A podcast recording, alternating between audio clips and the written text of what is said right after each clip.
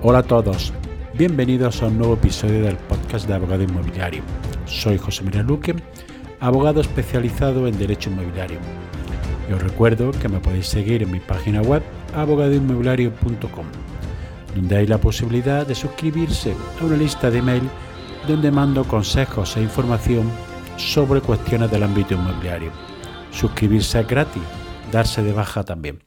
Los episodios del podcast tratan normalmente sobre variados temas de la actualidad inmobiliaria, fiscalidad, arrendamientos, hipotecas, comunidad de propietarios, Euribor, etcétera, etcétera. Aunque algunos de los temas son monográficos. Después de dos días de descanso, en el día de hoy te voy a hablar de la necesidad de escriturar. Normalmente, cuando se compra un bien inmueble, se suele firmar o en un documento privado la compra-venta con un pacto de arras se deja un tiempo para preparar la documentación para elevar a público el contrato. Pero en ocasiones, aunque cada vez menos frecuente, se suele dejar el trámite de la escritura, bien porque no quieren tener más gastos, bien porque hay varios familiares implicados, etcétera, etcétera. Esto se daba sobre todo eh, cuando se compraba fincas para autopromoción, en parcelaciones, en casas antiguas, en fincas rústicas que a veces no están inscritas, etcétera, etcétera. Por un motivo que realmente actualmente no le vemos mucha justificación, era muy habitual anteriormente que muchos bienes se dejaran sin realizar la escritura pública. Esto puede traer problemas y para ello te voy a comentar dos casos en la problemática que trae el no haber realizado la escritura a tiempo. Uno de ellos es la compra de una parcela hace más de 40 años para eh, realizarse una finca. Estas se vendían fincas en las que se había urbanizado una zona para realizar, el chalet en el extrarradio de, de una ciudad. En este caso, se hace documento privado, se liquida sus impuestos, se va al ayuntamiento, se inscribe en el catastro, pero no se realiza la escritura pública. Pues bien, pasados 40 años, hay que proceder, requieren, para ver si puede regularizar esta situación. Problema primero, la persona que había realizado la eh, urbanización ha fallecido, por lo cual ya hay que buscar los herederos. En este caso son varios herederos y como sucede en muchas herencias no están bien avenidos puede plantear problemáticas porque son ellos los que tienen que eh, firmar el documento de elevación a pública del contrato. En este caso es un documento, no es una compra-venta porque ya se había liquidado los impuestos y las repercusiones fiscales son menos. Segundo problema que se puede plantear es que la finca original ya no existe en el registro. ¿Por qué? Porque al realizar las segregaciones eh, se realizaban con mediciones del año 70. Luego eh, ayuntamiento regularizaban la situación porque eran urbanizaciones que se tardaban un tiempo en, ser aceptadas por el ayuntamiento y luego se hacían zonas verdes, total. En este caso, la suerte es que todavía la finca matriz de la que se realizó la, la segregación de las parcelas todavía tenía metros. Pero hay otros casos en que la finca matriz ya no existe. Por lo cual, si no has escriturado a tiempo, esos metros se han ido a otro sitio o no eran los correctos y te puedes quedar sin escribir la finca. Pero tú supone, además, un gran trabajo porque tienes que buscar a los herederos, los herederos te ponen pegas, una complicación de citar a personas, buscar documentos antiguos, etcétera, etcétera. Por eso de ahí la importancia de, en cuanto se realiza el pacto de arras, lo más pronto posible, realizar tu escritura pública, escribirla en el registro de la propiedad para que luego no haya problemas, ya que en el caso que os he comentado, tenía otro caso, tenía la escritura pública, pero la finca matriz había desaparecido y no había sido escrita. Otro de los casos que puede pasar que no se inscriba la finca, en este caso era una finca que se hereda, pero resulta que los padres no la habían inscrito. Estaba en el catastro, pero era una casa en un pueblo que se había hecha por autopromoción y no, no se había realizado la escritura de obra nueva. Aparece en el catastro, hay unos herederos que la tienen, pero no se llega en ningún momento a escribir, ni por los padres ni por los herederos que esperan a transmitirla para realizar la inscripción por doble título y así ahorrarse los gastos de inmatriculación. ¿Qué sucede en este caso? Que resulta que los herederos, algunos viven en Francia, pero no solo eso, es que ha fallecido. Por lo cual, a la hora de firmar la venta, hay que traer la declaración de herederos original de Francia, con traducción jurada y apostillada eh, por los notarios de allí. Hay que citar a todos los herederos que tienen que firmar o bien realizar un poder para que actúe algún representante en España, lo que complica bastante eh, la situación, porque en este caso los herederos estaban localizados. Pero en otro caso que me plantearon, resulta que uno de los herederos se había ido a Argentina y había fallecido sin descendencia, por lo cual había una complejidad que había que localizar esa documentación en Argentina para poder legalizarla allí con traducción jurada, con perdón, con legalización y luego traerla. Y si no tienes una persona de contacto allí, pues te va a ser bastante dificultoso poder obtener esta documentación. Por suerte, cada vez estos casos se dan menos y se suele escriturar en un breve espacio de tiempo entre que se firma el documento privado y se produce el acudir al notario. Aún hoy en día todavía llega al despacho situaciones en que el propietario de una finca no la tiene escrita en el registro de propiedad, bien porque la haya, haya sido heredada o adquirida de otros medios o porque es suya y todavía no la ha escrito en el registro de la propiedad, aunque esta situación cada vez es menos habitual, si hay casos fundamentalmente en casas aisladas, sobre todo en pueblos en las que se tenía una parcela, se ha construido y esa parcela no estaba escrita, o fincas rústicas que se han segregado por herencia u otros títulos y no están inscritas en el registro de la propiedad. Hay que recordar que desde que se crearon los registros de la propiedad, estos tienen una doble meta. Por un lado, conseguir que todos los bienes inmuebles y derechos inmobiliarios estén registrados y por otro, que la descripción que se haga de estos y que esté escrita en el registro coincida plenamente con la realidad física del inmueble o derecho real inmobiliario. De ello también que ya en todos los casos se solicite el certificado catastral para la inscripción de una finca. Pues bien, cuando una finca no está escrita en el registro de propiedad, hay que proceder a la inmatriculación de la finca en el registro, que es el ingreso de una finca en el registro de la propiedad a través de la primera inscripción de su dominio a favor del inmatriculante, mediante la presentación de los títulos legalmente admitidos para la pertinente apertura de folio registral donde se seguirá su historial jurídico real. Existen diversas formas de proceder a la inmatriculación de una finca.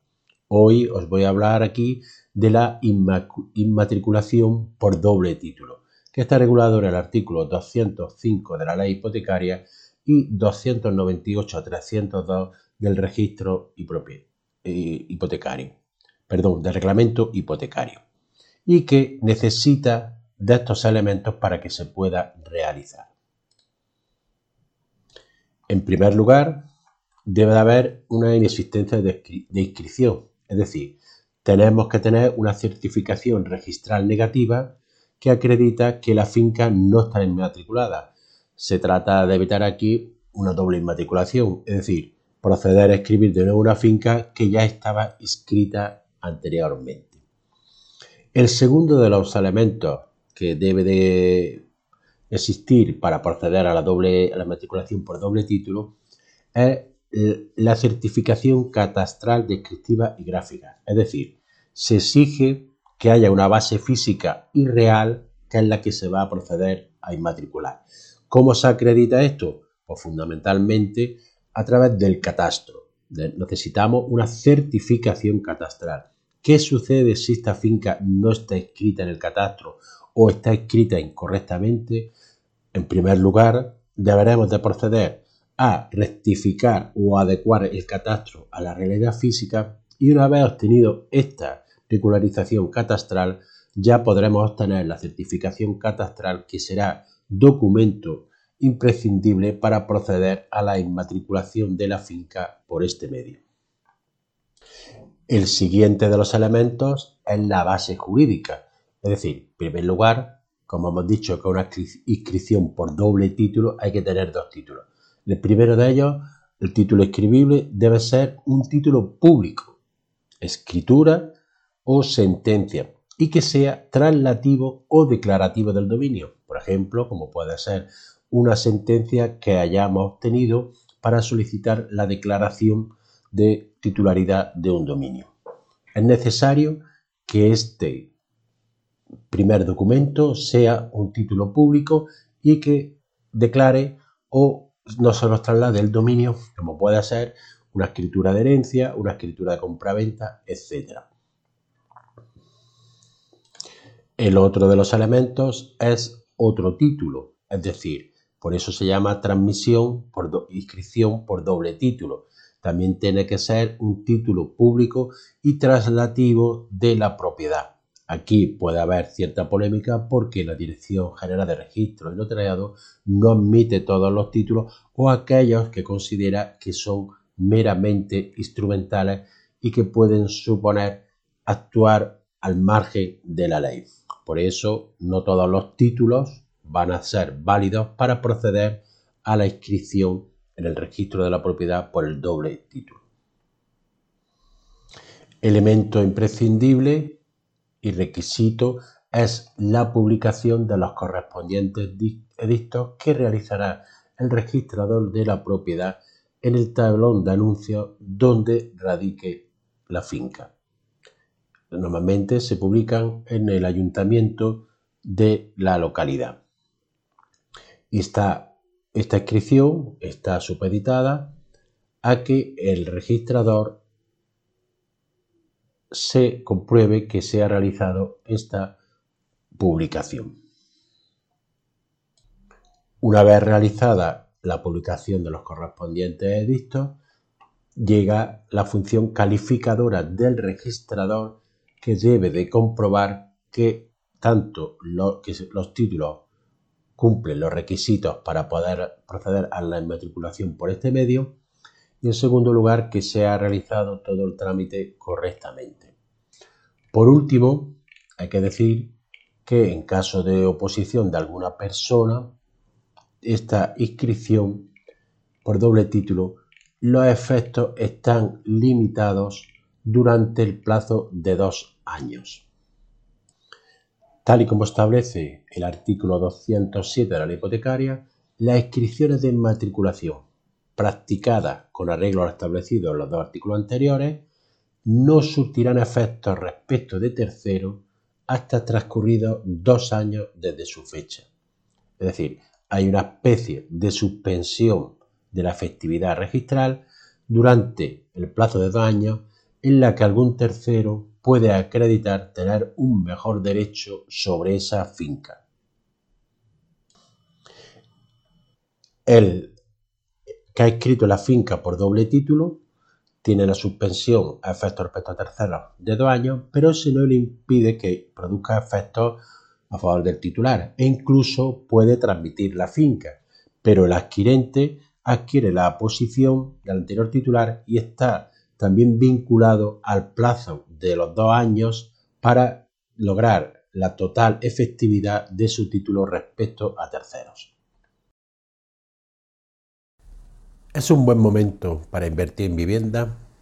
Esta es una de las preguntas que más se nos hacen últimamente por parte de algunos clientes. Es decir, ¿compro ahora una vivienda como inversión o me espero algunos meses por si los precios bajan? La verdad es que es una pregunta difícil de responder, porque la incertidumbre económica y la falta de seguridad jurídica nos está llevando a una situación la que es realmente complicado acertar. En cuanto a la incertidumbre económica, vivimos una época complicada tanto desde el punto de vista económico y geopolítico, y ello también agravado por la situación que están teniendo los precios con la correspondiente inflación y que supone a su vez una elevación de los tipos de interés. La inflación ronda actualmente cerca del 10% en la eurozona, por lo que tener el dinero en una entidad financiera va a suponer realmente que estemos perdiendo poder adquisitivo. En estos casos, la vivienda se comporta como un valor refugio donde invertir nuestros, ahorros. Evidentemente esta persona no está buscando una vivienda de obra nueva, ya que aquí eh, realmente hay menos problemas porque la oferta existente es muy inferior a la demanda, por lo cual eh, no va a haber una reducción de precios. Y además, toda la obra nueva que se va a entregar durante el año 2023 y parte de 2024 ya estaba eh, descontada en el año 2022. Donde el mercado presenta más incertidumbre es en la vivienda de segunda mano. La mayoría de los analistas esperan que haya un descenso de ventas, sobre todo en el primer semestre del año 2023, y además un descenso de los precios.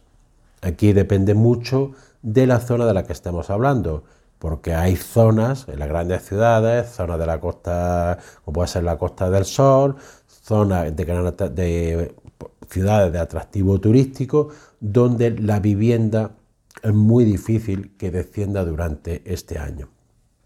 Si hay otras zonas en las que la oferta es inferior debido a muchos aspectos, que es la inflación, subida de tipos de interés, la dificultad que tienen cada vez mayor las familias de acceder a un préstamo hipotecario y la incertidumbre que hace que la gente se retraiga a la hora de comprar una vivienda, bien sea como primera vivienda o bien sea para mejorar la vivienda que poseen. Pero por otra parte, surge la siguiente cuestión. Si no invierto en inmuebles, ¿en qué invierto? Este es el reverso de la cuestión. ¿En qué puede invertir un pequeño ahorrador? Fondos de inversión, acciones, letras del tesoro, etc. Pero realmente la rentabilidad es muy poca algunos de ellos, estos elementos, sí están garantizados por el Estado, como son las letras del Tesoro, pero hay otros que presentan gran incertidumbre también, como puede ser invertir en el mercado de valores o invertir en un fondo de inversión. Por tanto, invertir en vivienda se convierte ahora en una de las finales fundamentales de aquellos que tienen una capacidad económica y no van a necesitar de financiación o lo van a necesitar en una pequeña cuantía. Una de las formas de inversión que ha existido siempre en el ámbito inmobiliario es la de comprar una vivienda antigua o en un estado regular para proceder a su reforma y a su posterior venta. Evidentemente, en un entorno de situación económica y geopolítica que estamos viviendo, es una de las inversiones que puede ser más rentable. Y además, si se realiza bien, con una mayor seguridad en un resultado a obtener. Pero para ello se debe de comprar un inmueble que por su estado o bien por la necesidad del vendedor se adquiera a un precio inferior al habitual del mercado, siendo además muy importante su ubicación por la facultad, por la facilidad, perdón, para su posterior venta. En Estados Unidos se conoce esta tendencia como house flipping y ya se ha extendido por toda Europa y por España.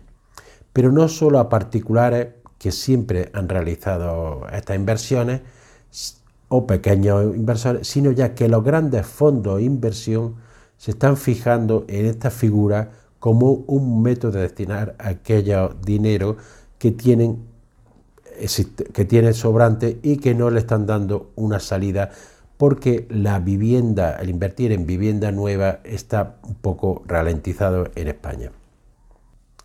Este tipo de inversión debe tener en consideración no solo el precio del inmueble, sino también los gastos de reforma, impuestos e imprevistos que puedan surgir.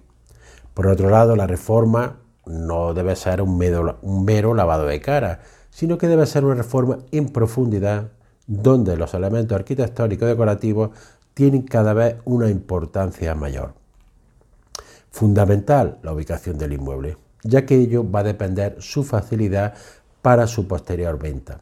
Por, eso, donde más se está desarrollando estos modelos son las grandes ciudades como Madrid, Barcelona, Sevilla o en ciudades con gran demanda de vivienda, bien, sea para alquiler, para venta posterior o incluso para vivienda de alquiler de uso turístico como Málaga, Valencia, Sevilla, Granada, etc.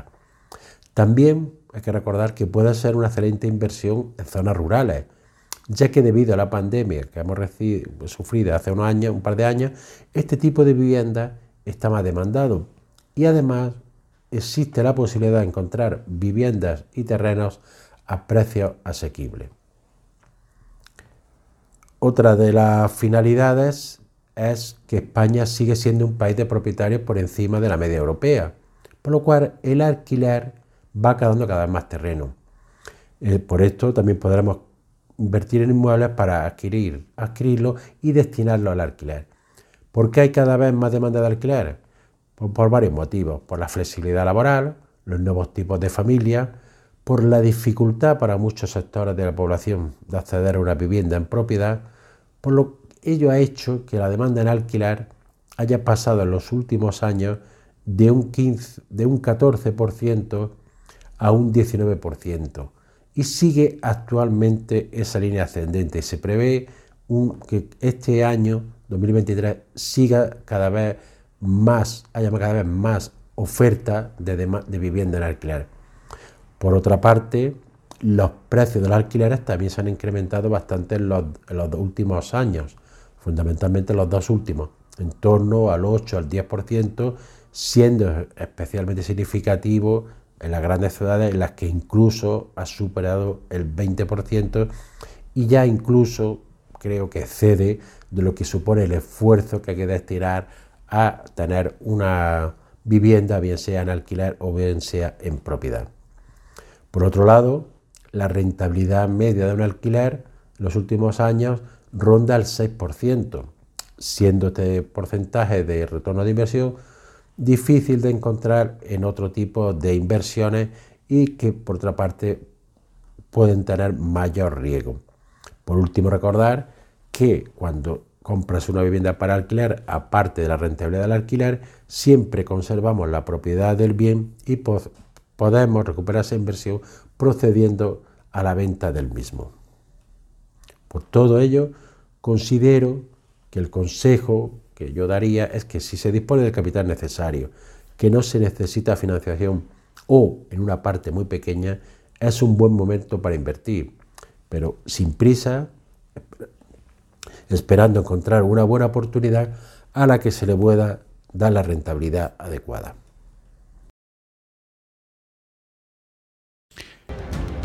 Y así llegamos al final del episodio de hoy. Espero que te haya sido de utilidad para ampliar tu conocimiento en el ámbito inmobiliario. Si quieres que, este podcast llegue a más personas, puedes compartir el enlace del episodio en tus redes sociales o darle una valoración positiva en la aplicación que utilizas para escucharlo. Recuerda que me puedes seguir en abogadoinmobiliario.com. Gracias por escuchar, nos vemos en el siguiente episodio y que tengas una excelente semana.